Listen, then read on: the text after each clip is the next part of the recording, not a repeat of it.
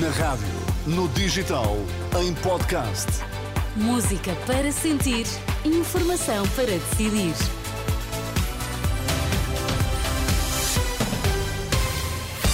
Pedro Queiro, o que é que está em destaque a esta hora? Israel e o Hamas chegaram a acordo para a entrada de mais ajuda humanitária em Gaza, numa altura em que os médicos sem fronteiras se queixam de ter ação cada vez mais limitada. Por cá, chuva e vento fortes provocaram até agora cerca de uma centena de ocorrências.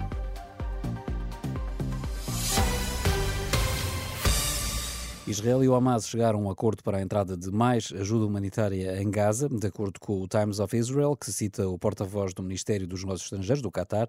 Esta quarta-feira vai entrar ajuda humanitária em Gaza em troca da entrega de medicação aos reféns israelitas. Entretanto, a Organização Médicos Sem Fronteiras eh, diz que há cada vez menos lugares seguros na faixa de Gaza para prestar cuidados de saúde à população.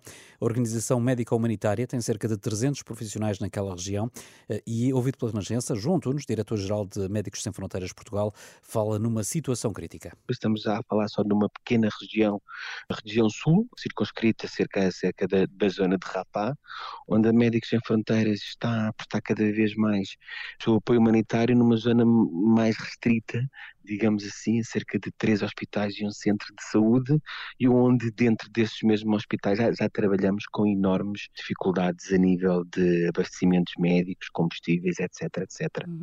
Ouvido pela jornalista Anabela Góes, João Tunes indica ainda que as constantes ordens de evacuação e os ataques em instalações de saúde têm obrigado organizações, como é o caso da Médicos Sem Fronteiras, a retirar dos hospitais, o que complica ainda mais a prestação de cuidados naquela região.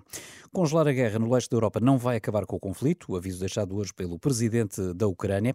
No discurso no Fórum Económico Mundial, em que voltou a pedir mais apoio aos países ocidentais, Volodymyr Zelensky falou na necessidade de aumentar sanções contra a Rússia. E um só homem roubou pelo menos 13 anos de paz, substituindo-a por sofrimento e crise que tiveram um impacto no mundo inteiro. Acima de tudo, Putin adora dinheiro. Quanto mais negócios ele e os oligarcas, cúmplices e amigos dele perderem, mais provável é ele arrepender-se de ter começado esta guerra. Que precisamos de acabar com a noção de que a união global é mais fraca do que o ódio de um só homem. Unity is weaker than one man's hatred.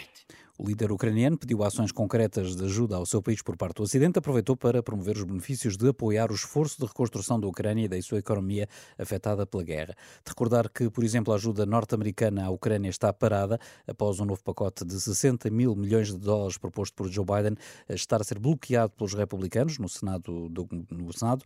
Por sua vez, a União Europeia não está a conseguir substituir-se a Washington, uma vez que não conseguiu aprovar no mês passado um pacote de 50 mil milhões de ajuda adicional. Os líderes europeus eh, estarão a negociar alternativas que permitam contornar o bloqueio do húngaro Viktor Orban. Por cá, no Hospital Corri Cabral, o número de casos de infecções respiratórias, sobretudo gripe A, continua a aumentar. Este hospital de Lisboa, que tem a maior capacidade do país em infecciologia, não está sobrelotado, mas na prática ainda não sentiu uma redução da procura. Contactado pela Renascença, Fernando Maltese, o diretor de infecciologia, diz que os pacientes internados em estado mais grave são sobretudo pessoas não vacinadas. Isto na mesma tarde em que a diretora-geral da Saúde disse acreditar que já terá sido ultrapassado o pico de casos de doenças respiratórias e infecciosas. Até agora há registadas eh, cerca de uma centena de ocorrências relacionadas com o vento forte e a chuva, que se tem feito sentir em Portugal continental. A situação meteorológica adversa levou o Instituto do Mar e da Atmosfera a colocar todos os distritos sob aviso amarelo, o terceiro mais grave. De acordo com a meteorologia, as rajadas de vento podem chegar aos 100 km hora e a chuva vai ser acompanhada por trovoada. Três pessoas foram hoje socorridas, depois de terem sido apanhadas pela maré e pelas condições meteorológicas adversas, enquanto apanhavam a Meijoa na zona da Moita, na margem sul do Tejo. A Renascença, o porta-voz da Autoridade Marítima Nacional, o comandante José Sousa Luís confirma a notícia e adianta que o alerta foi dado por um popular. Depois das quatro da tarde, têm sido ativadas para o local duas embarcações. À chegada ao local, constatou-se que os três elementos a bordo tinham sido recolhidos, eh, depois de terem sido apanhados pela maré e pelas condições meteorológicas adversas que se faziam sentir enquanto eh, praticavam a atividade de, da apanha da ameijoa. Os elementos da Autoridade Marítima Nacional auxiliaram a embarcação e as 13 eh, pessoas desembarcaram em segurança junto ao Lavradio, no Conselho do Barreiro. Declarações do porta-voz da Autoridade Marítima Nacional, comandante José Sousa Luís, à jornalista da Renascença Marisa Gonçalves.